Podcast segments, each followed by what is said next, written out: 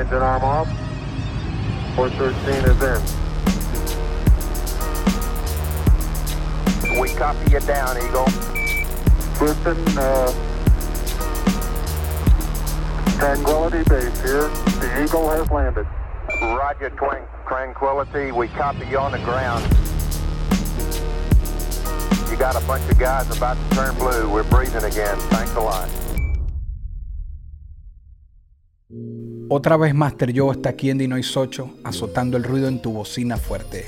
El del escuadrón. Con nosotros hoy, Master Joe. Soy NK Profeta y esto es Tenis que dejan huella.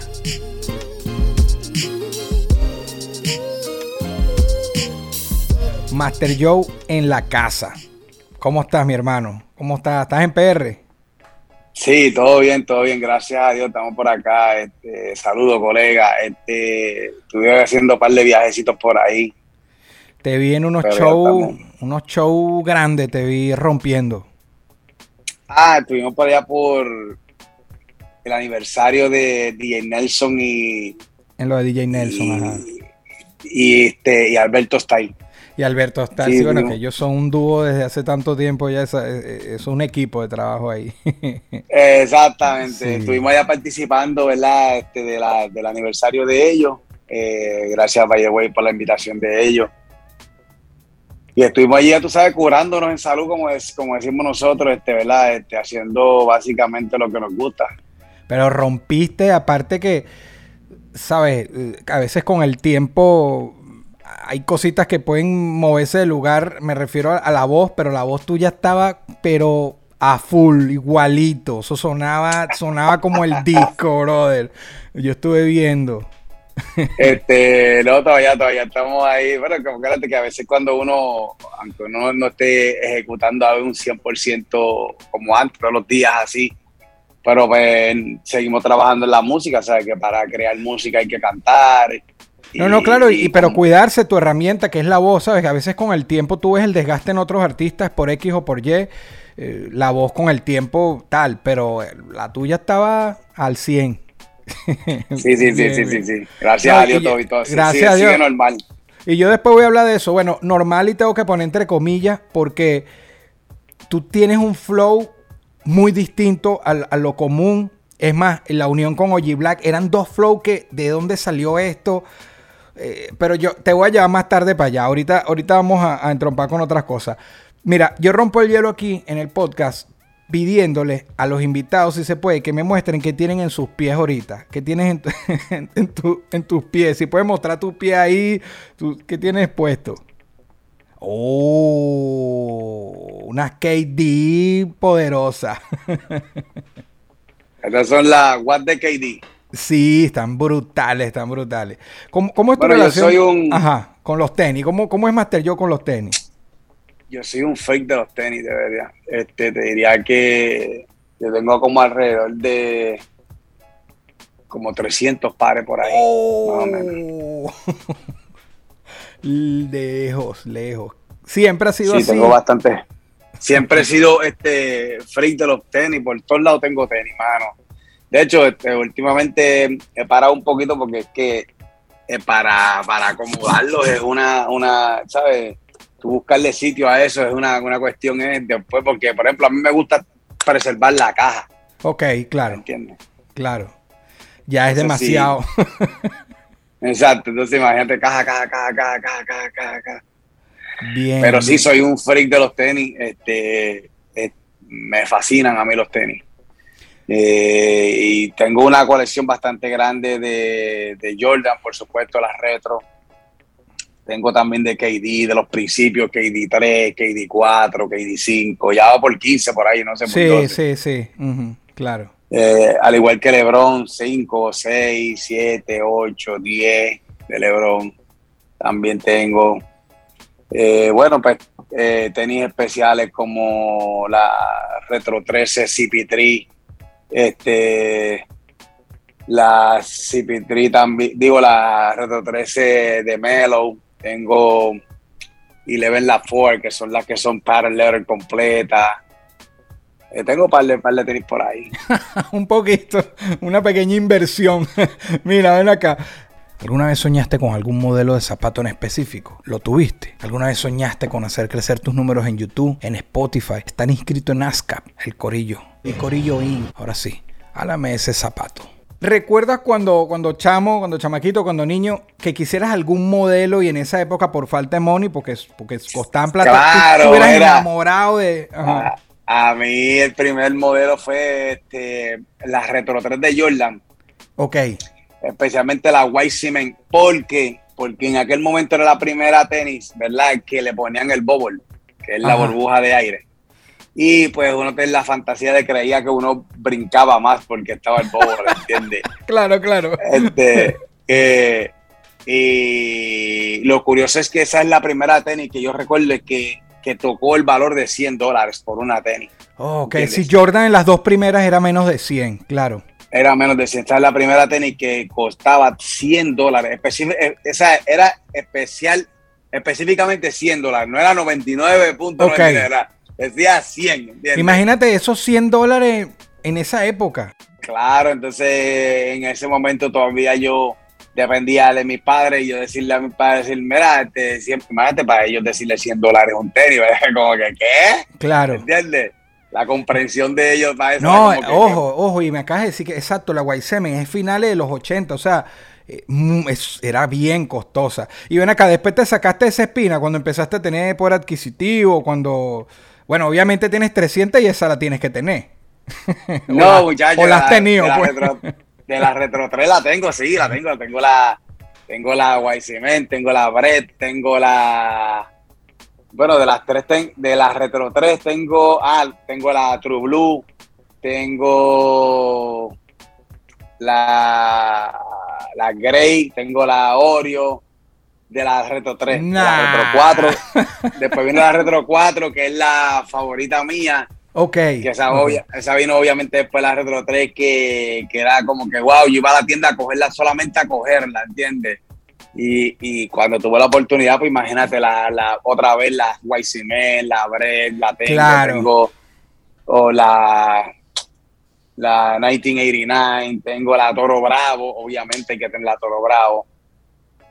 De la Retro 4 yo creo que tengo como 10 colores diferentes, más o menos, de 10 a 12 colores. Humildemente. qué bien, qué bien. Ven acá, ahorita dijiste que la 4 es tu favorita, la 3 está, la recuerdas eso. Tu top 5 tuyo, así, de las que te gusta para ti. Bueno, Ponía- como te dije, par- hay partiendo- muchas que yo... Partiendo de que la 1 es la 4, pues, o sea, dime, dime un 4 más ahí que... Eh, bueno, a mí la favorita mía es la, la 4, la Retro 6, la. Retro 11 también me fascina. Este, los otros días llevé esta para, para el concierto de Alberto. Ah, la Ferrari. La La 14. Retro 14. Sí. La Retro 14 Ferrari. Sí. Esa fue la que usé para el día, para, para el de Alberto. Fue porque a llevar una tenis que, que no la tenga todo el mundo, ¿entiendes? No, yo te vi combinado. Creo que la chaqueta, la gorra, todo. Sí, te fuiste rojo ahí para allá. Exacto, déjame ver qué más yo tengo por aquí. Sí. Ah, esta es la Don't Call About, creo que se llama. Que es la, Ajá. La que nombraste. la Retro 4, Sí. La azul con, con. Este. Bueno, si sigo por ahí para abajo, imagínate, no terminamos yo enseñándote caja. Ah, que está la Guaysemen 4, la 4. Qué belleza. Exactamente. Qué belleza. La Semen 4. Bueno, y por ahí para abajo, pero eh, la Retro 6 es una de las tenis que a mí me encanta. Pero ¿cuál te gusta? ¿La, la infrared la- o, o- o en varios de sus...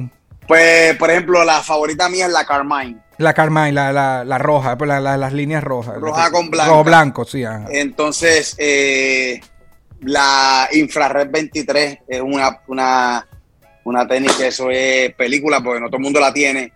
Y a mí me, me encanta, ¿sabes? Cada vez que yo la saco por ahí, todo el mundo le dice, diantre, papi, tú la tienes bien nueva. este, Claro. porque cuando tú tienes tantas tenis, pues obviamente no, no tienes que usarla tanto, ¿entiendes? Claro, claro, claro. Este, eh, mira esta. Sí, qué bella. Qué bella. La- nosotros en Venezuela le decimos, pero a la infrared, la ventanita por los dos huecos que tiene en la lengua.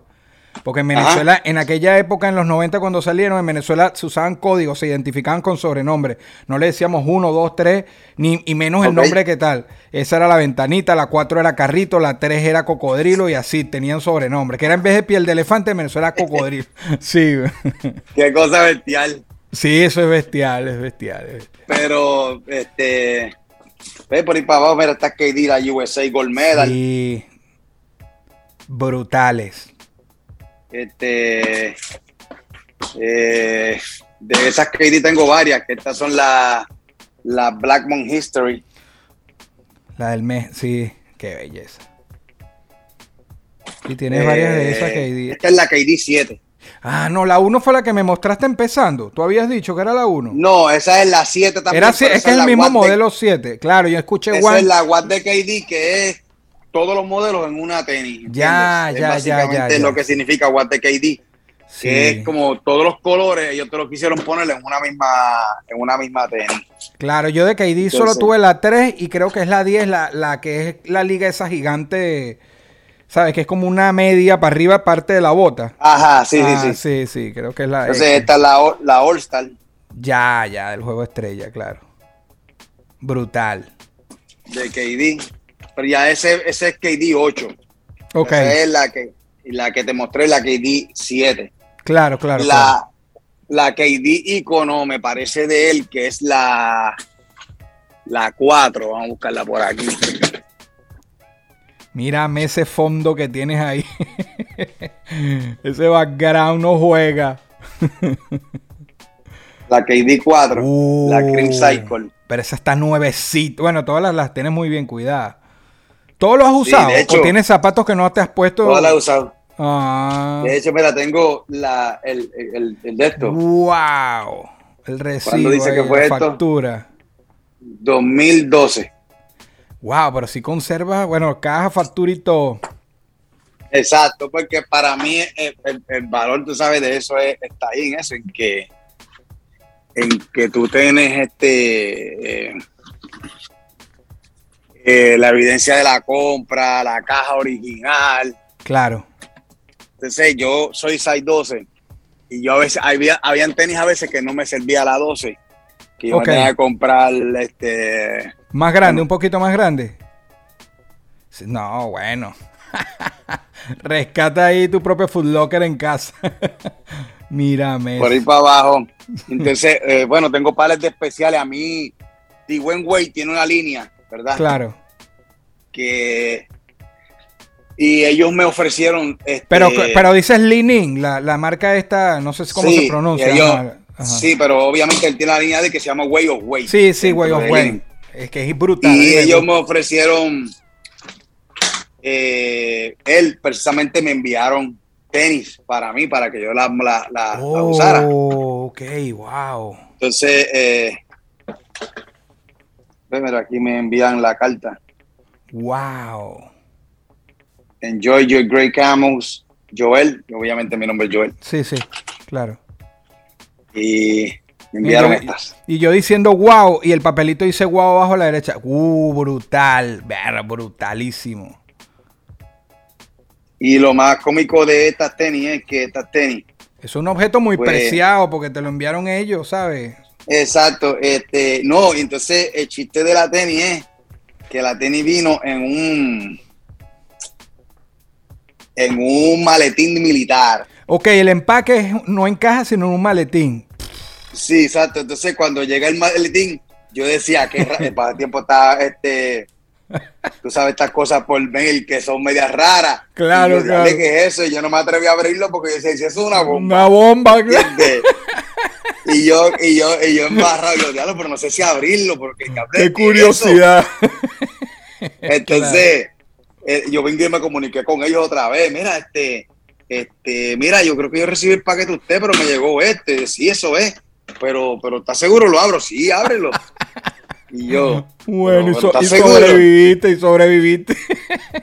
sobreviví, sobreviví el ataque terrorista. Bien, Era bien. terrorismo como yo pensé. Bien, bien, hermano. No, no, brutalísimo. eh, no me esperaba tanto, sabía que tenías muchas tenis porque obviamente uno chequea y tú casi que no te he visto repitiendo, pero no me imaginé que a esos niveles, a estos niveles así no me lo imaginé. Ah, de, de enfermizos. Sí, mira, el- sí. mira el maletín para que tengas idea. Mier- Coño, yo también hubiese dudado en abrirlo. Está increíble, brother. Yo decía, pero qué Increíble. diablo es eso. Pero ven acá, ¿es, es- entonces- es plástico? ¿Es plástico o es como metal? Es plástico, Pero parece metal, plástico. se ve, se ve, da más miedo. Con el verde oliva y Tiene una militar. numeración rara, tiene una numeración rara. Y encima de eso tenía un par de guayazos. Esto, esto es- y digo, pero qué diablo es esto. Ese se veía de guerra. ¿Entiendes? Claro, claro. Yo papi asustado, ¿entiendes? Yo por ir para abajo, pero la realidad es que eh, a mí me, me, ¿cómo te digo? Me, me fascinan los, los tenis, esa es parte de lo... Posiblemente nunca he entrado en ese tipo de dinámica en una entrevista con nadie, pero sí, Qué tengo bien. bastante, bastante. Qué bien. Inclusive qué bien. tengo, tengo tenis que nunca me he puesto. Ah, eso es lo que yo te había dicho. Si tienes sin, sin usar. Ajá. Sí, tengo tenis sí, que nunca, nunca, nunca he, he usado. Por ejemplo, las Retro 11 eh, rojas completas nunca las he usado. Ok, ok, ok.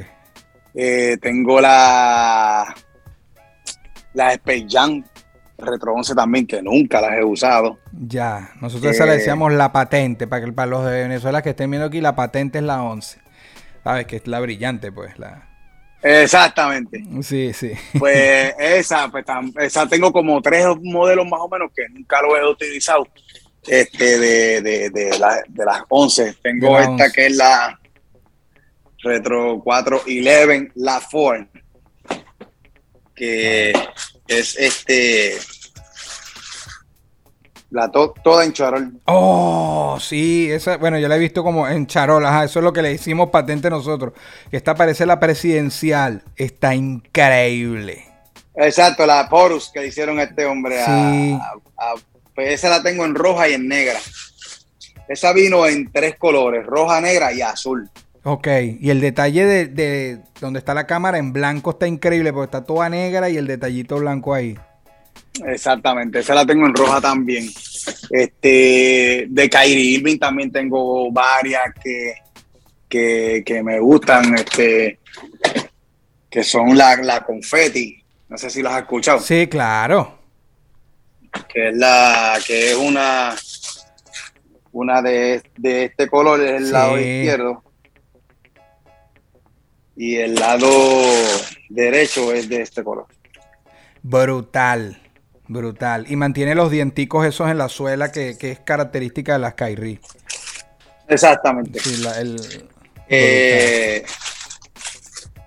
y la tam- tam- esa eh, no de the way de the way de the one way perdón te tengo que decir que una de las tenis posiblemente para mí de las mejores calidad que yo he, he comprado o sea la yo empecé comprando The Way y como al cuarto par fue que ellos decidieron regalarme tenis pero ok, este, porque yo empecé a tirarle fotos a las tenis mías y yo empecé a salir en muchas páginas famosas de tenis.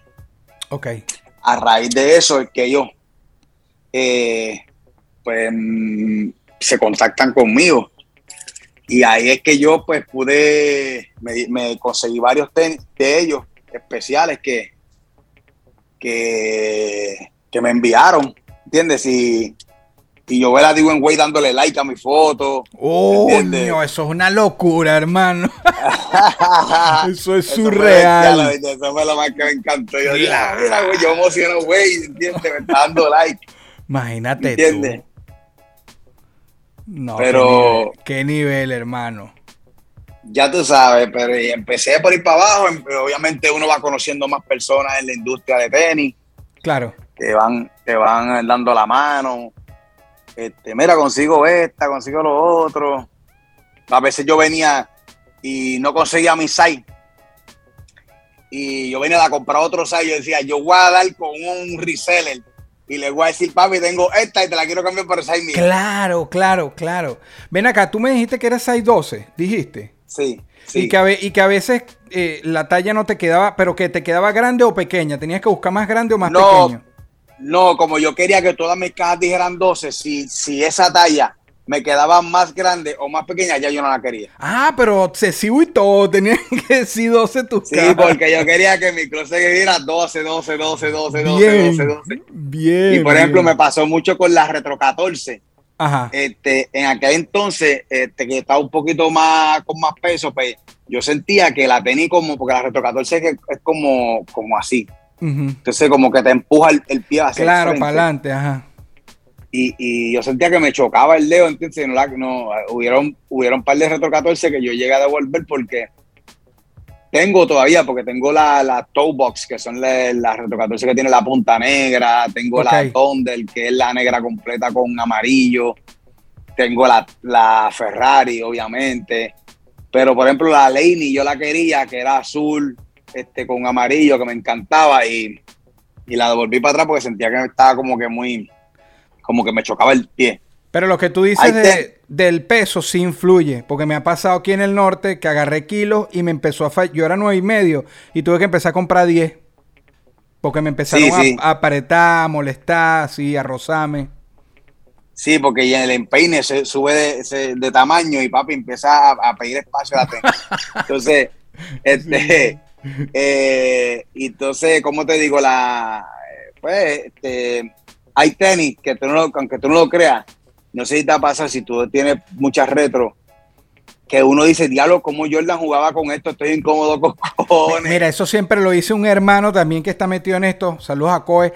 Siempre dice esto. Jordan, él también juega básquet y, y grafitea puros retro. Y decía, ¿cómo Jordan jugaba con esto? Esto es lo más incómodo de. Y ahorita, y él lo dice y tú lo estás repitiendo acá, sí. A veces yo digo, diablo, como diablo este hombre juega con esto, estoy incómodo con cojones. Eh, entonces, hay tenis que tú puedes estar una hora con ella, hay tenis que tú puedes estar dos horas con ella, hay, hay tenis que tú puedes estar todo el día con ella, y hay tenis que tú tienes que decir, tirarme una foto para que sepan que me la puse, porque me la voy a quitar ahora mismo. ¿Entiendes? Sí, sí, sí. La, la retro, yo creo que la 23, sí, la retro 23. Ok. Ya, lo que tenis más incómoda es esa. Esa es la del ADN, la que tiene como todo lo que él hizo el, el estampado de, de- del ADN de él, porque eran los 23, el número 23. Yo sé cuál es. Sí, era, pero era esa una Incómoda. incómoda con cojones. este, sí, porque es que el, el toe box, que es lo- el, donde van los dedos al frente, es como muy bajito. Hacho, Ok. papi, te coge los, te coge los dedos y te los achicharra. o sea, no hay manera, no hay manera que tú estés tres horas con eso, ¿entiendes? No, de hecho, hay muchas tenis que Jordan no, no usó. Sí, sí. Eh, por ejemplo, la, la Retro 9, pues Jordan no usó la 9. Exacto. No o sea, no usó, no que no usó, no. Y no tan famosa, y tan famosa. O sea, solo sale en unas publicidades. eh, fue cuando iba a hacer Space Jam, pero se va para el béisbol. Las transformaron para béisbol. Nosotros le decíamos la boxeadora. Y no la, no la usó. La, la clásica blanca con negro, él no la usó. Él usó unas grises con los Wizards y tal. Pero sí, sí, es, es así lo que está diciendo, tal cual. Exacto. Y, y- y de esa yo tengo, me parece como dos. Tengo la Barons, Ok. fue la que, la que hicieron como para conmemorar cuando jugó con el equipo ese triple A de White Sí, Sox. sí, que son los varos, Y- sí, por eso sí. Ajá, y tengo la Trophy, que es como, como con color este oro, bronce, blanca también, por ahí también está, por ahí, esa. Brutal, brutal, hermano, brutal. Mira, te voy a llevar ahora un poco a hablar ahora es de, tu huella, de tu pisada. O sea, la partiste, jamás me imaginé que la ibas a romper con tanto conocimiento en tenis y en cantidad y, con- y en experiencia con tenis. O sea que la, la- la partiste, hermano, la partiste. ahora, vamos, ahora vamos a tu huella, ¿no? Que lo importante de la huella es quien la deja. Este... mm, un lugar que hayas pisado, que hayas puesto tus pies, que hayas dejado tu huella, que te haya marcado demasiado. Donde sea, pero que tú dices, cuando fui a tal lugar, a Master Joe, ¿qué lugar lo, lo marcó?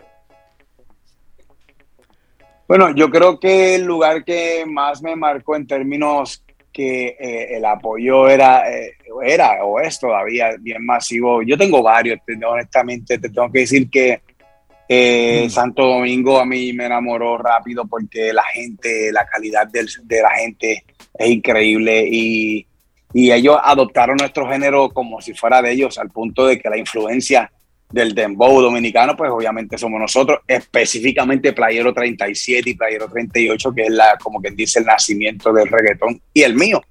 Claro. Este, y, por, y por ende, han pasado muchos años y ellos todavía mantienen el mismo respeto sobre esos intérpretes que fueron. A diferencia de Puerto Rico, que pues, obviamente como somos la cuna del, del movimiento, pues es todo el tiempo en evolución, ¿entiendes? Claro, claro. Eh, el público de México, increíble también. Ok, De Dominicana hecho, y México. mexicanos es increíble, ¿sabes? Cómo, cómo todavía ellos siguen amando ese estilo de música y, y lo que para ellos significa los cantantes. Porque lo que eh, impresiona es cuando tú sostienes el mismo grado de importancia a artistas que no son mainstream, ¿entiendes? Claro. porque usualmente pues un artista que está mainstream pues es fácil que pues mucha gente lo, lo quieran este, idolatrar, pero que tú sostengas un respeto sobre algo que no es lo que está de moda pues es lo que es más difícil. De hecho, un artista mainstream cuando no esté sonando música de él es que se tiene que probar hasta qué punto tiene un fanbase, ¿entiendes? Claro. Porque eh, eh, es un reto, ¿entiendes? No es que no se pueda hacer, sino que es un reto. Eh, pero así en cuestión de eventos, recuerdo uno bien memorable para mí que fui, que fuimos a Panamá. Este, teníamos completamente desconocimiento hasta qué punto nosotros podíamos gustar en Panamá, porque Panamá tiene muchos buenos intérpretes de, Claro. de reggae. En aquel momento se llamaba Plena, bueno, Plena, todavía ellos, le- ellos le siguen diciendo. Sí, sí. Este, y cuando viajamos para allá, que teníamos totalmente desconocimiento, este, pues empezar, yo tan pronto nos bajamos del aeropuerto y empecé a escuchar canciones de Ojilá, canciones, pero una detrás y cuatro y cinco corridas en la emisora y canciones mías, porque Ojilá y yo siempre cantábamos individual, aunque en tarima cantábamos como dúo Sí, Pero- tenía sus temas. Pero él cantaba sus canciones y yo cantaba las mías, o sea, no era que cantábamos canciones juntos. Claro. Entonces, cuando yo, yo miro así, yo le dije, papi, pero está, no está sonando con, con cojones, ¿será, ¿será que esta gente se dieron de cuenta que llegamos? ¿Qué sé yo? Claro. ¿Sabes? Porque era, era ridículo.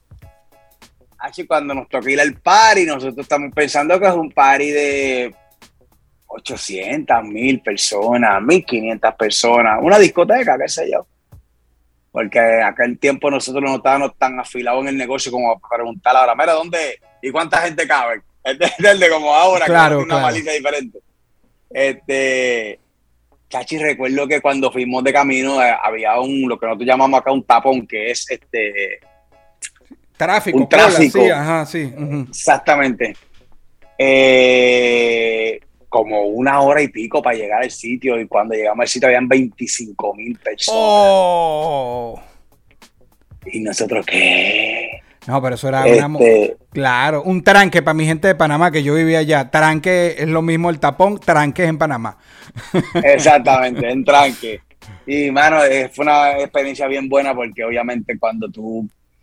eh, mira, el caso mío que yo hice música sin yo pensar que yo iba a ser famoso, sin yo pensar que En la iba a ser un trascendencia. género, que iba a ser un género que iba a dominar el mundo entero, que iba a, a nacer, ¿verdad? Y ahí generaciones tras generaciones. Pues para mí era algo impresionante porque eh, era como que yo estaba expresando algo que yo quería hacer, no era que yo quería hacer dinero o ser famoso de eso. O sea, usualmente, Claro. ahora no, porque ahora uno tiene una... eh, un precedente, ¿verdad? De otros artistas que han interpretado esta música y se han hecho pues, ricos, se han hecho millonarios o famosos o, o han tenido diferentes este, posesiones, ¿verdad? Que motivan a mucha gente a quererlo hacer. En el caso de nosotros, pues no había un precedente sobre eso e inclusive de las mismas personas que nosotros eh, tuvimos inspiración, no eran este, millonarios, ¿se entiende? Completamente, sí. Este, sea, la influencia de, de lo que nosotros veíamos, eh, incluyendo a los mismos jamaiquinos, no eran millonarios, ¿entiendes? Sí. Este, eh, Pero, pero eso que tú dijiste ahorita, a, a mí y, y los que estén viendo el podcast, que ya van bastantes episodios, yo acá invito a las personas que realmente yo considero legendarios, ¿no? O sea, yo, yo trato. Eh, ya yo había tenido oportunidad de hablar contigo en el programa de Mike una vez que hicimos un contacto y tú estabas ahí en el panel y hablamos. Pero para mí, The Noise, que es de ahí donde yo te conozco, este, eso fue lo que me llegó, etcétera, y, conozco la voz tuya. Es, increíble, o sea, fue una época increíble. Y cuando tú hablas de que el respeto que se le da en, algunos países que, todavía, eh, ¿sabes? Hay gente que está más pendiente del mainstream y, son, buscan lo que está en el mainstream y otro al, a las leyendas. Brother, para mí es un completo honor tener a Master Joe en el programa y te lo quiero decir. Y gracias por la oportunidad y gracias por tu tiempo. Y a mí me dan la oportunidad de tener a cualquier artista. Y, y está Master Joe, está Noti está Pola, etcétera, con los que yo crecí. Y yo siempre voy a jalar primero para acá porque es que yo crecí con ustedes, ¿me entiendes? O sea, es. Me, parece increíble. Por eso ahorita te decía que cuando te viene en el concierto de Alberto Style y de DJ Nelson, me emociona, ¿sabes? Es viajar a esa época y, y emocionarme y, ver, y ver que estás ahí vigente gracias. Te quería agradecer por, por todo el aporte que has hecho a esto. Mientras lo hablas, me doy cuenta exacto. Mira, iba sin ningún tipo de expectativa, Panamá, la cosa, y, están ustedes haciendo historia que ahora, bueno, se benefician mucho de la, de la nueva, pues. Pero no, primero que nada, gracias por esa palabra que estás diciendo. Y, pero quiero que sepas que yo, a diferencia de muchos colegas, yo, yo me siento orgulloso, ¿verdad? De, de, Adiante, se me fue aquí esto. Yo sigo Ah, yo me siento, que me está entrando una llamada. Yo me siento completamente orgulloso de lo que está pasando con las demás generaciones. O sea, hay, hay muchos artistas que, pues, que le molesta porque quizás no le dan el respeto que merecen o, o la importancia que deberían de, de, tener por lo que fueron y XYZ, pero la realidad es que, mira, eh, el público es consumidor, el público no necesariamente es conocedor. ¿Entiendes? Si hay personas que les, les gusta la historia, les gusta conocer, hay otros que solamente les gusta consumir, ¿entiendes? Y entonces la diferencia de eso es que ese consumidor no les interesa si tú fuiste o no fuiste, le interesa que tú seas, ¿entiendes? Eh, inclusive pasa, pasa como por ejemplo con la misma comida, la misma comida tú dices, verá, pero ¿por qué el hamburger que más se vende es McDonald's y Burger King cuando existen otros que posiblemente tienen más calidad? Pero eh, este, ellos han hecho un marketing, ¿verdad? Para que, para que cuando tú pienses en eso, eso es el nombre que te llega a la mente. Entonces, al final de todo, yo no puedo condenar porque alguien tenga un, buena, un buen equipo de trabajo o una buena estrategia de marketing para estar en la mente de las personas, ¿entiendes? So, al final de todo, eh, que a mí me den el respeto, yo lo recibo con mucho este, eh, cariño y orgullo. Y el que no me lo quiera dar, pues de igual forma no tengo ningún reparo sobre eso porque el respeto yo para mí, mi ideal es que el respeto a ti te lo tienen que dar, tú no lo puedes pedir en el momento que tú lo, pides, tú lo pidas, tú no tienes respeto, ¿entiendes? Claro. Pero igual, pero eh, igual, tú, tú no, y está bien, me parece un, gesto de humildad, una demostración de humildad. Pero yo sí lo puedo pedir por, por, usted. A mí me molesta porque yo pienso en los productores, no en la gente. Tú no puedes obligar a la gente, como tú dices, a saber de historia. Brutal el que se interese en la historia y, ver, y saber quién puso su bloque en este edificio. Pero a mí sí me molesta es en la gente que produce cuando no le dan el respeto a los que son. ¿Me entiendes? Es ahí. Yo cuando hago la crítica es, en la producción. Yo prefiero que te digan que no te busquen, pero no que busquen y tratar de minimizar o casi que te invitan. No hablo tú. Eh, los invitamos y te lo O sea, no, yo pienso que, brother, hay que respetar los que son. No digo la gente, digo, eh, la industria. Sí, lo, que pasa es que, mira, eh, estoy de acuerdo contigo, pero al final de todo, esto es un negocio. Entonces, un negocio que no tiene sentimiento, porque es que el verdadero buen negociante, si pone el sentimiento de por medio, no va a ser buen negociante. Sí, desde el punto de vista de este, negocio. Entonces, al final de todo, ellos no son manejadores tuyos, ¿verdad?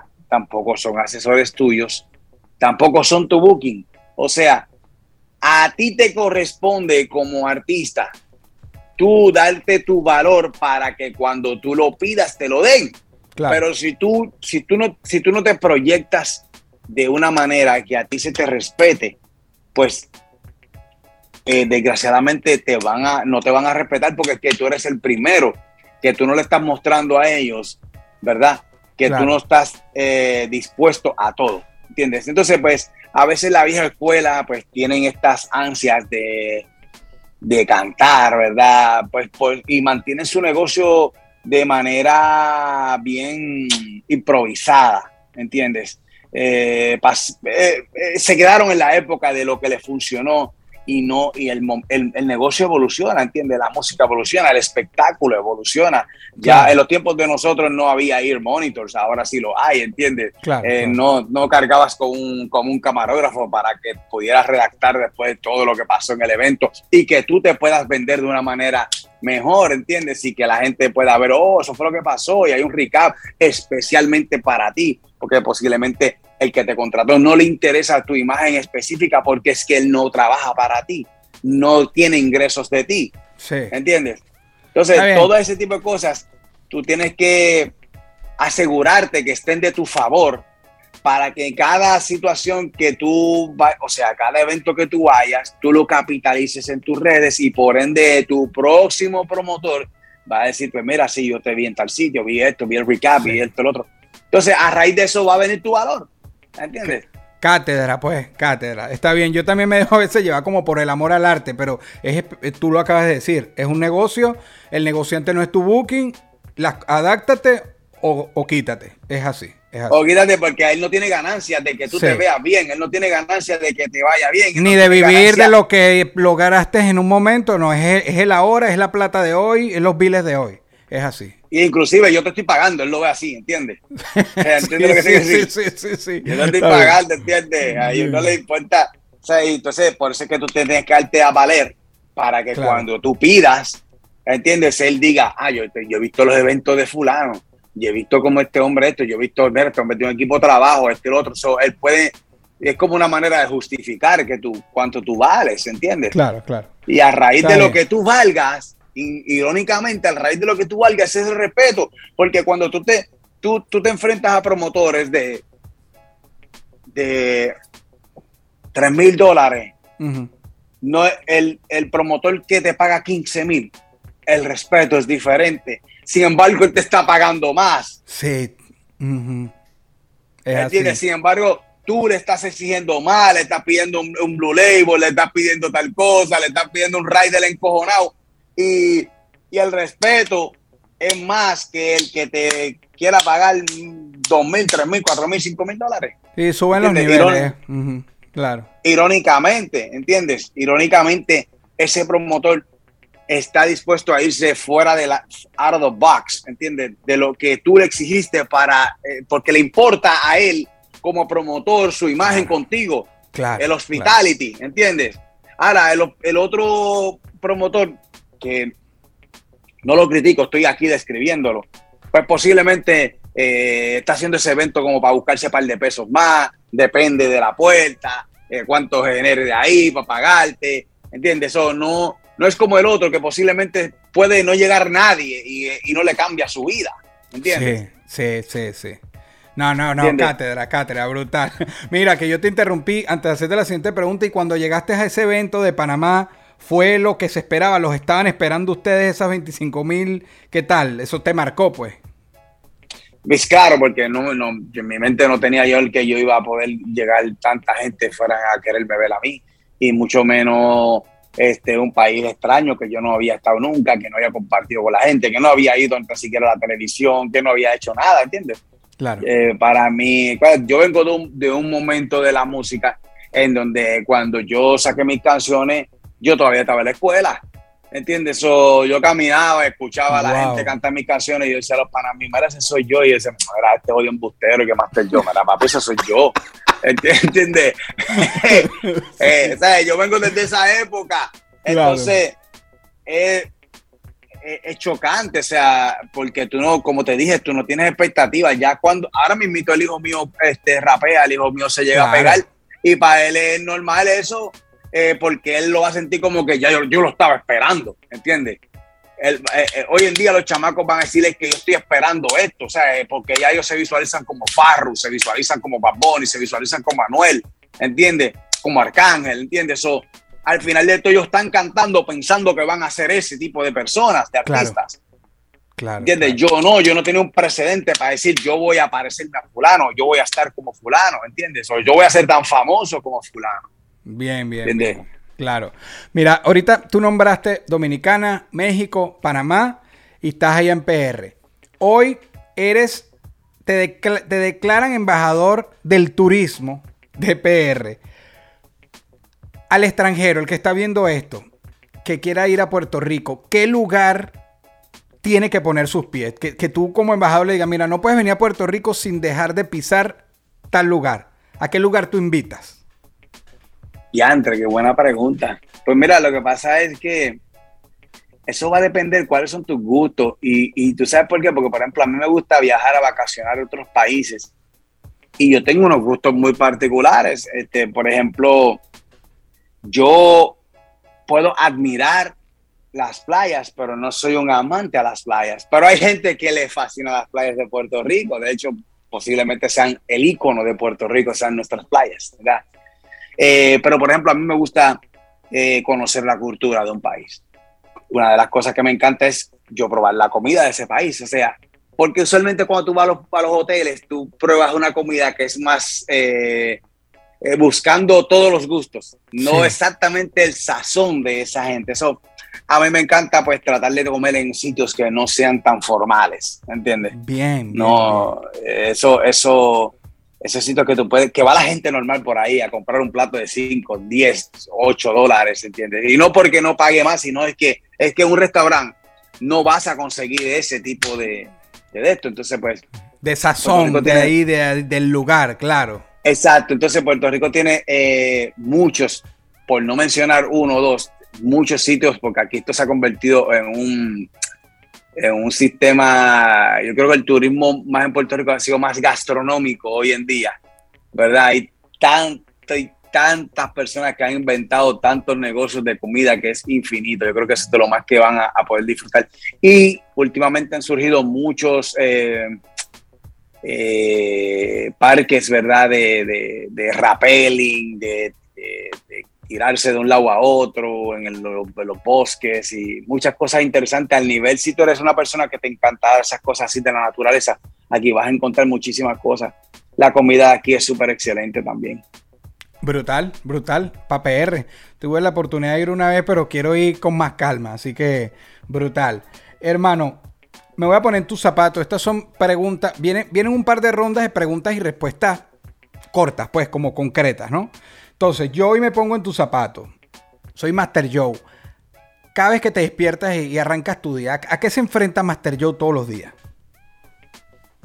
Pues mira, en esta etapa de mi vida yo he buscado cómo simplificarme la vida. Los tiempos de antes yo estaba como que maquinando tantas cosas que debo hacer con esto, tengo que hacer esto, tengo que reunirme con fulano, tengo que reunirme con Ya a este punto de mi vida yo ya me he simplificado, ¿verdad? A que si yo tengo 10 cosas que hacer, digo, pues voy a hacer 4, mañana dejo 6 más. ¿Entiendes? Eh, por ejemplo, ya no, antes yo me levantaba a leer el periódico, quería saber todo lo que estaba pasando en el país, eh, veía noticias. Hoy día yo no quiero saber de noticias. El periódico ha aprendido a que yo no voy a hacer un impacto en lo que el gobierno le dé su gana de hacer. ¿Entiendes? Que, si viene un huracán yo no lo voy a poder detener. Que si Estados Unidos va a ir en guerra con fulano, yo no le voy a poder decir a que esté de turno, mira, no estoy en guerra, que estoy... ¿Entiendes? claro, yo he dicho, no voy a pelear con la vida y lo que me toque hacer, pues me toca enfrentarlo hasta el día que me toque enfrentarlo, pero tampoco es que estoy pensando en 700 problemas futuros que no tengo sí, para resolver. De tiempo, claro. Bien, bien, bien, hermano, bien. Bien. ¿Qué te hace feliz? Master, que te saca una sonrisa, sí, que, te hace feliz. Mira, yo creo que cuando tú eres padre, lo primero que te puede hacer feliz es cuán orgullosos se sientan tus hijos de ti.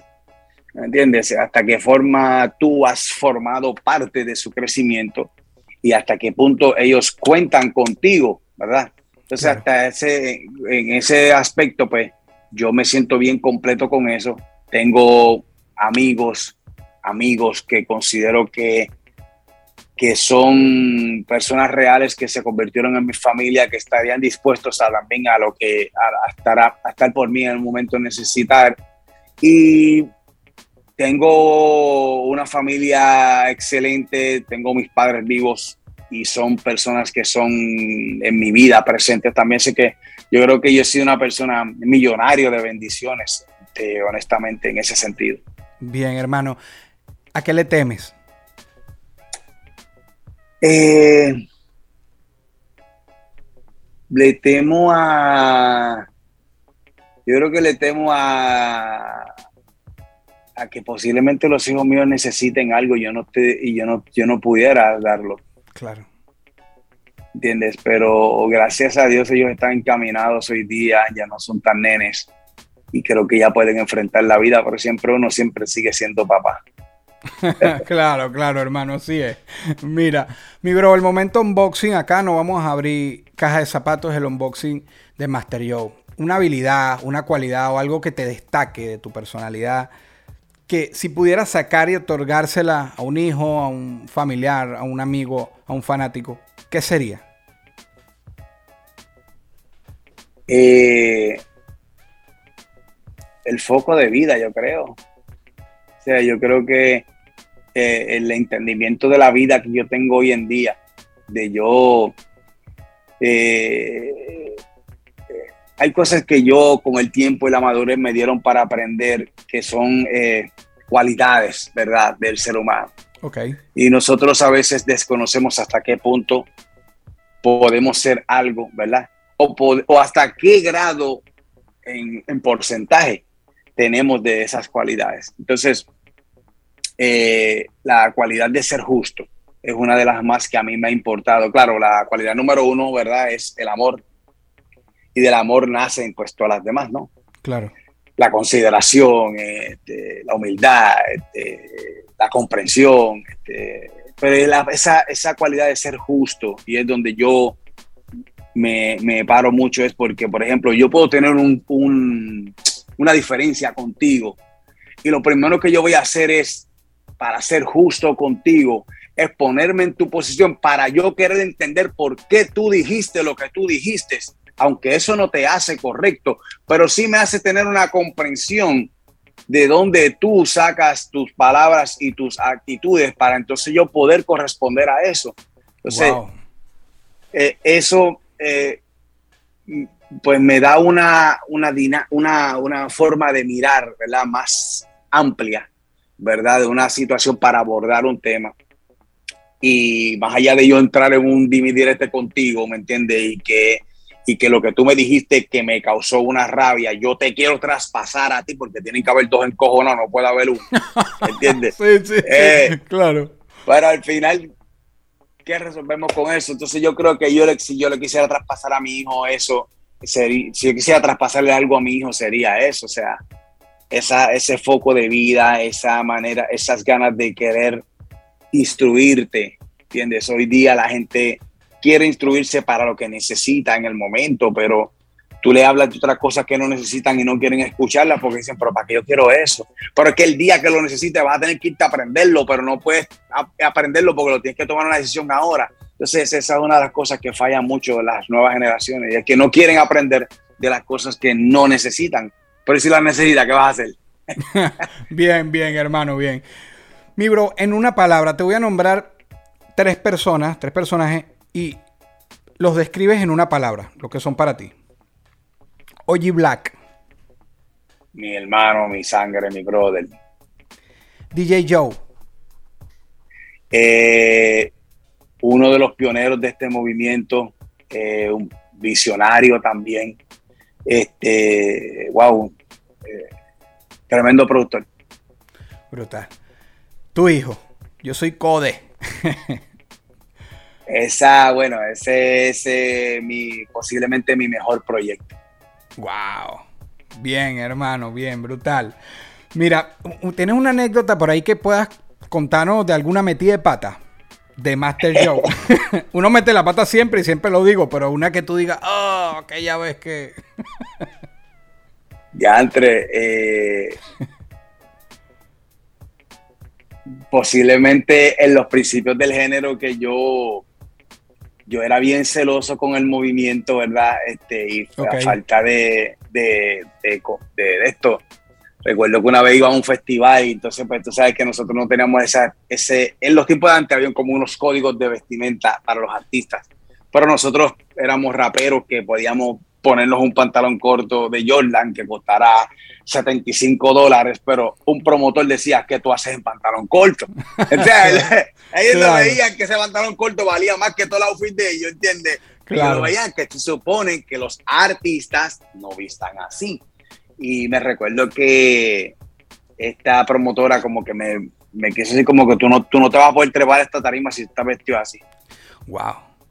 ¿Entiendes? Entonces yo creo que yo me acuerdo que creo que yo le dije, mira, papá, váyanse para el carajo, ¿entiendes? Y, y, después tuve que buscar la manera de, de, de, arreglar. De arreglar, porque realmente el promotor me dijo, papi, te van a bloquear esto y lo otro, y me metieron unos miedos bestiales. y eso era para los tiempos que el género estaba queriendo ser formal, pero nosotros éramos, ¿me entiendes? Era, claro. era como, como tú coger un caballo cerrero y quererlo hacer paso fino de cantarse, ¿entiendes? claro, claro, claro. Y pues sí, me pasó esa experiencia mucho, como que, mira, pues vayan para el carajo, que ahora se creen ustedes, ¿entiendes? bien, bien. Pero tú no sabías a quién yo estaba mandando para el carajo. Claro, y después tuviste que, bueno, vamos, vamos a hablar. bien, bien. Yo, mira, disculpa, porque yo me ofendí por esto, lo otro. Bien. Conversemos, a pesar de que tenemos rato conversando, ¿no? Aquí es donde yo me enfoco en, un tema específico y es en el que eh, todo lo que hemos hablado ha sido brutal, ya estamos en la recta final. Pero te quiero llevar a Dinois. Dinois en Venezuela, como yo sé que en más países, pero voy a hablar por Venezuela, fue una cosa revolucionaria. Incluso nosotros también, yo repetía Underground, reggae en español, incluso Dembow. Mm, esos temas tengo una punto 40 repetido y repetido. Para mí ese era el Dembow. Después salió lo del Dembow dominicano. Pero la primera vez que yo escuché la palabra Dembow era, era esos Dinois. Master, Master Joe. Yo, para mí, tú me vas a decir para ustedes en Puerto Rico, ¿cuál fue el D-Noise? A lo mejor el, que tuvo más, más resonancia. Nosotros el 7 y el 8. Y el 8 fue como una explosión de que, bueno, empezamos a ver muchos artistas en Venezuela. El 7, la versión en vivo, etcétera. Cuéntame, yo hablé un poco con Noti, pero cuéntame, ¿qué, tanto se sintió ser parte de, de The Noise? Y, ya voy a hablar de, de la marca que dejas tú y Black, sus voces tan distintas, eran tan diferentes, porque siempre hay como ciertas eh, fórmulas que se repiten un poco en, los artistas, pero ustedes rompían. Mira, eh, el caso de la participación de nosotros de Dinois es algo curioso porque Dinois y Playero eran rivales. Ajá.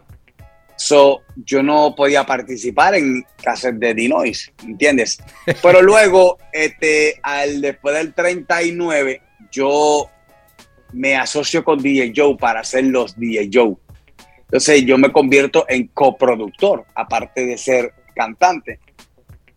Y a raíz de eso, pues crea una polémica con Playero. Entonces, por yo irme por donde DJ Joe y, llevar par de cantantes por donde DJ Joe, pues entonces Playero se molesta conmigo y ahí es que viene la famosa guerra de Yolaki Master Joe con, con Playero, mexicano y todo lo que tenga que ver. Sí, sí. ¿Qué pasa? Al, al DJ Joe y yo estar produciendo nosotros producimos un, varios artistas que se llamaba Dembow 98, que de hecho lo había hecho DJ Negro. Primero habíamos hecho uno para la revista In the House, que era un mixeo de un montón de artistas. Y ahí DJ Negro le gustó tanto que nos buscó a nosotros para producir. Y eso es lo que hace que nosotros ahora participamos en Dinois, porque entonces Dinois 7, él buscó a DJ Joe para que produjera bastantes tracks del disco.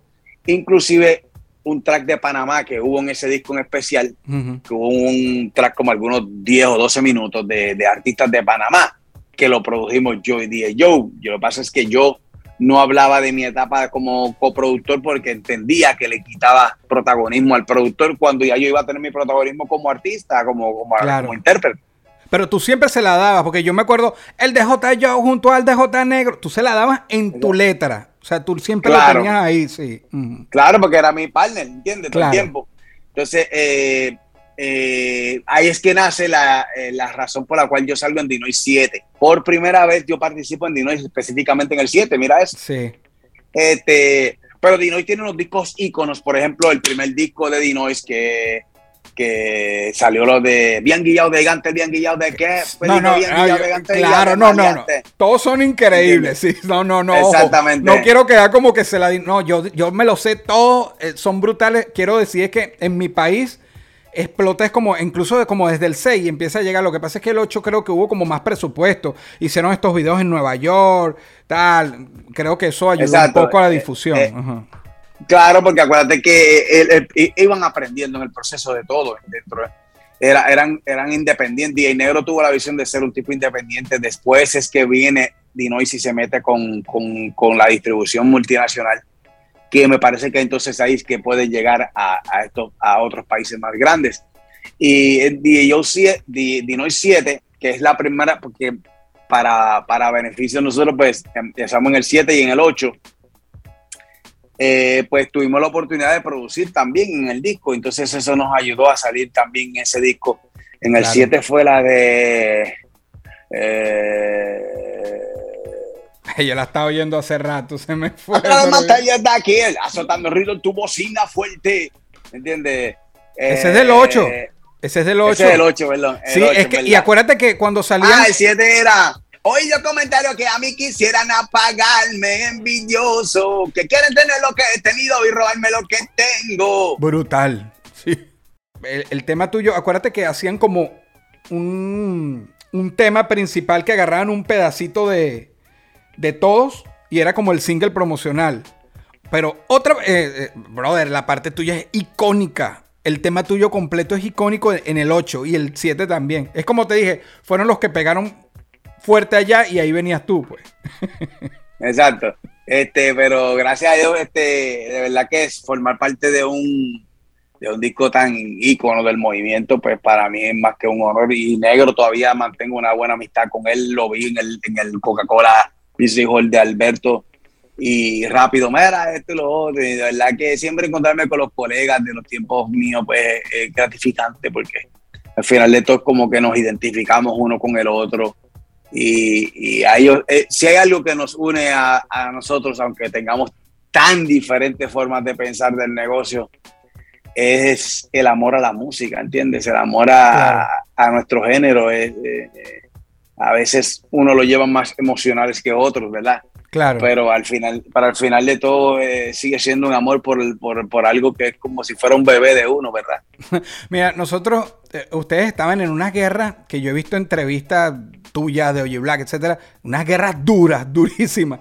Pero uno, como consumidor en esa época que estaba aprendiendo a entender, no digo que no haya gente que tenía más conocimiento, pero cuando empezó a llegar, te cantábamos de te cantamos una tiradera que le habían hecho ustedes y después la tiradera que respondían como que fueran temas, porque de paso las tiraderas en esa época muchas eran buenísimas porque eran con el ritmo de reggaetón y tú estabas cantando Falo, Falo en, el Dino 8 era una tiradera completa y uno no, ni sabía lo que estaba diciendo, uno repetía todo lo que estaba diciendo y después venía la, del otro y uno repetía.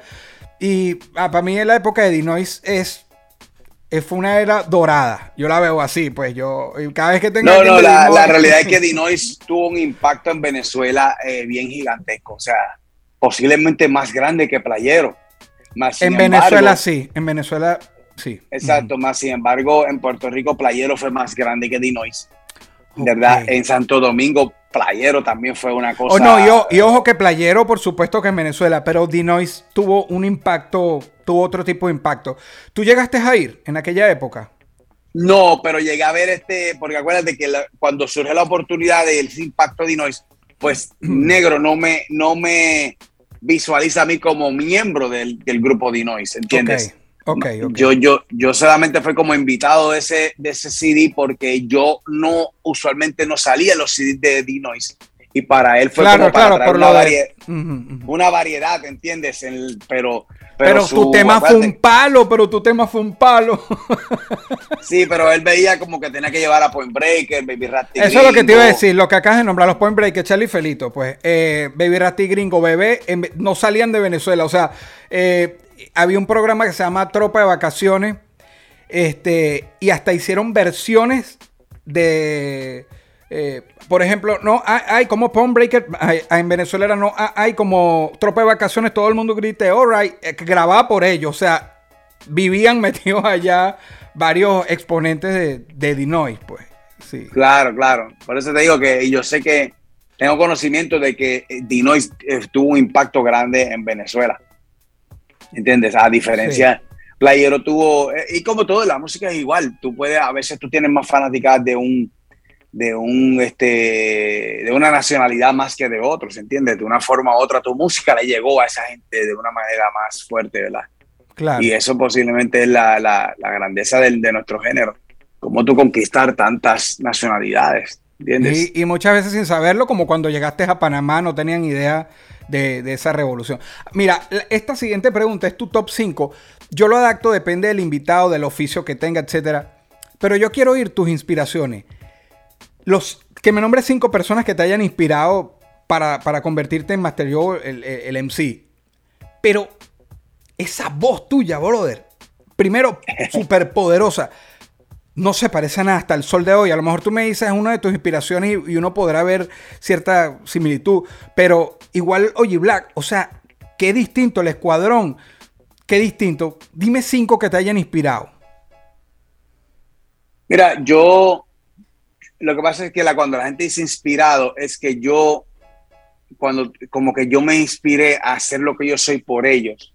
Y yo no tuve como, yo nunca, yo no escogí a alguien de, de modelo a seguir o de yo querer imitar lo que hacía él y, y, de ahí partir, ¿entiendes? Como que voy a coger ese, ese molde y, y, lo voy a hacer a mi manera. Pues no, yo te puedo decir artistas que yo, que yo sí escuchaba constante, ¿verdad? y de una forma u otra indirectamente sí pudieron tener ese tipo de influencia, porque acuérdate que yo siempre soy partícipe de decir que no existe nada original, porque al final de todo tú eres la influencia de todo lo que tú has escuchado en tu vida, ¿entiendes? Este, la, la real, ¿entiendes? Y entonces eh, inconscientemente tú puedes sacar un sonsonete que, que te vino a ti de una, escuchando una salsa, escuchando un, eh, otro tipo de música y tú lo traduciste a tu manera, pues de la manera que te, se te recordó aquí en tu subconsciente, pero no es que tú te salió de la nada, ¿entiendes? Claro, claro. El original es David, allá en los tiempos de, de, Dios, ¿entiendes? Que, que fue el primero que empezó a tocar música. Este, pues mira, a mí me encantaba mucho en mis tiempos de chamaquito, yo escuché mucho a Vico Sí aunque Vico no lo considero una inspiración porque Vico no cantaba reggaetón. Pero sí, yo era súper fanático de Vico. Pues, pero yo no me parezco en nada a Vico. ¿Entiendes lo que te quiero decir? como intérprete o por sus creaciones, que, que le tengo su admiración y su respeto. Me gustaba mucho Nando Boom. Bien. Nando Boom de Panamá. Panamá en la este, casa. Eh, un respeto inmenso. Este, no he tenido la, eh, vamos a decir, la bendición de conocer a Nando enfrente de mío. Pero sí, este, te tengo que decir que es una persona que yo escuchaba mucho. De Jamaica, wow, Chavarranks, este, Mr. Vega, Vinnie Man, eh, Bounty Killer, General Degree, yo diría que mucha, mucha, mucha gente de, de, Panamá, si vamos al hip hop, pues me gustaba mucho Big Daddy Kane, KRS-One, este, LQJ, eh, Das Effects, eh, eh, EPMD también. Este, o sea, yo he tenido mucha... Eh, muchos gustos a nivel musical. Vengo de una, mi papá era guitarrista de música de trío, bohemia, eso tengo mucho conocimiento de música de trío también. Este, eso quizás, eh, como te dije, no hay nada original, es como que la mezcla de tantas cosas a la Bueno, pero, pero yo ahorita en el mundo no podría decir algo meramente parecido a Master Joe. Tú no eras como el distinto, nunca te llegaron a decir, o cuando entras a un estudio, ¿sabes? Uno tiene las formas de rapear son parecidas. Venías tú con ese juego, esa combinación de cómo soltaba la, rima, ¿no te decían esto es distinto, porque lo distinto pega y con el tiempo trasciende cuando algo es distinto y por eso estamos hablando aquí hoy. yo creo que lo más que me mencionaba más bien era la voz, me mencionaba mucho la voz. Después, este, yo creo que empecé a darme a conocer más por el conocimiento. La gente decía, no, este tipo sabe mucho de la música, ¿entiendes? O sabe mucho del negocio. Y yo, todavía la hora que me Cuando yo no había visto tu rostro, solo te escuchaba, te hacía moreno en mi mente. Mucha gente me dijeron lo mismo. Que era un moreno, un moreno, y cuando yo vi, oye, Black es moreno, y, este es la voz de Master Joe, es Black. Exacto. Sí, sí, sí, sí. Sí, sí, sí. sí. Oye Black, la, influencia de Oye Black fue mucho Nando Boone y, y Vinnie Man. Él, le él, él, escucha a Vinnie Man y él se enamoró de Vinnie Man de una manera ridícula. Nosotros a veces escuchábamos fácil todo el día estaban escuchando dancehall. Todo el día, todo el día. Y nosotros a veces empezábamos como a, poníamos un, un cassette a grabar y empezábamos a, a, a decir disparate. ¿Te entiendes? Entonces le buscaron letras a eso. Ah, bueno, acá está sacanante para ir acá. Ah, no, no, no, por ahí para abajo. Claro. A la para acá. Empezaban por ir para buscar letras. Claro, es que así se compone. Eso está increíble. Mira, es que te escucho y estoy oyendo, estoy oyéndote aquí en vivo, bro. Sí, a veces es como, eh, eh, ya, a veces ya casi no, eh, todavía lo, lo, lo uso. Ajá, no lo aplicas tanto. por ejemplo, yo, yo, yo aprendí mucho a escribir sin, sin, sin pista. Entonces, los cantantes de hoy en día no, no escriben así. ¿Entiendes? Los cantantes necesitan la pista, esto y lo otro, porque quieren, pues acuérdate que, que vino los famosos tonos musicales. Entonces ya cambió la vuelta. Entonces, porque imagínate, yo vengo y hago esta canción y ahora hay que buscar los tonos de esa pista. Ahora, pues, pues para acelerar el. Tendría que buscar un tipo. Entonces, posiblemente no va a ser tan fiel a los tonos que yo hice. Entonces, tengo que cambiarla y le quita la magia. Y bueno, por ir para abajo. Bien, bien, bien, hermano. Mira, para irnos, dos preguntas. La primera, solo tienes que poner el nombre ahí sin dar explicaciones. Y la segunda sí vas a abarcar un poquito más. No quisieras estar en los zapatos de quién. Solo vas a decir un nombre, cualquier persona del planeta que tú no quisieras estar en sus zapatos. Lo dices y no lo explicas. De un presidente o de un gobernador. Ok. Ahora, con todo lo que sabe hoy, Master Joe, tienes 24 horas, un día, para estar en los zapatos de alguien. ¿Quién sería? Y ahí sí un, un porqué. De mi, de mi hijo. ¿Entiendes? Para, para velar que no, no, no haga malas decisiones como yo tomé en el momento que tomé. Para yo tener posiblemente darle la, el beneficio de la mentalidad que hoy día tengo a su corta edad, ¿entiendes? y obviamente él pudiera capitalizar más rápido, ¿entiendes? Eh, como que lo más que tú le dices, papi, yo una de las cosas que yo le digo al, hijo mío mucho es, si yo tuviera tu edad, no existe manera que yo no me haga millonario. O sea, no existe, porque hoy en día tú grabas, tú pegas tres canciones, papi, y en cualquier pan de nadie tú estás cobrando 40 mil, 50 mil pesos por, por, por, dólares, perdón, en actividades entonces, o, o 25 mil teniendo dos, tres, cuatro mensuales. Entonces tú dices, y, a veces uno quiere meterse en el cerebro para que, pero tienes que entender que toda persona que tenga 21 años quiere vivir la etapa de 21 años. El que tiene 22 quiere vivir la etapa de 22. Entonces, eh, eh, nosotros cuando somos jóvenes no le damos valor al futuro. Nosotros pensamos que nuestro presente así va a ser el futuro, ¿entiendes? Y no es así. Tú, tú, miras, cuando tú le das para atrás la vida y dices, dale 10 años para atrás, te das cuenta que la vida no era igual 10 años, ni tan siquiera los edificios, ni nada. Entonces, ¿cómo tú piensas que en 10 años para el frente va a ser igual? ¿Entiendes? Entonces, pues, eh, eh, si yo tuviera la oportunidad de estar en los zapatos de alguien, pues yo creo que del hijo mío, para, hacer, para ayudarlo a capitalizar tanto talento, ¿entiendes? Y, pero con una madurez para tomar decisiones. Muchas gracias.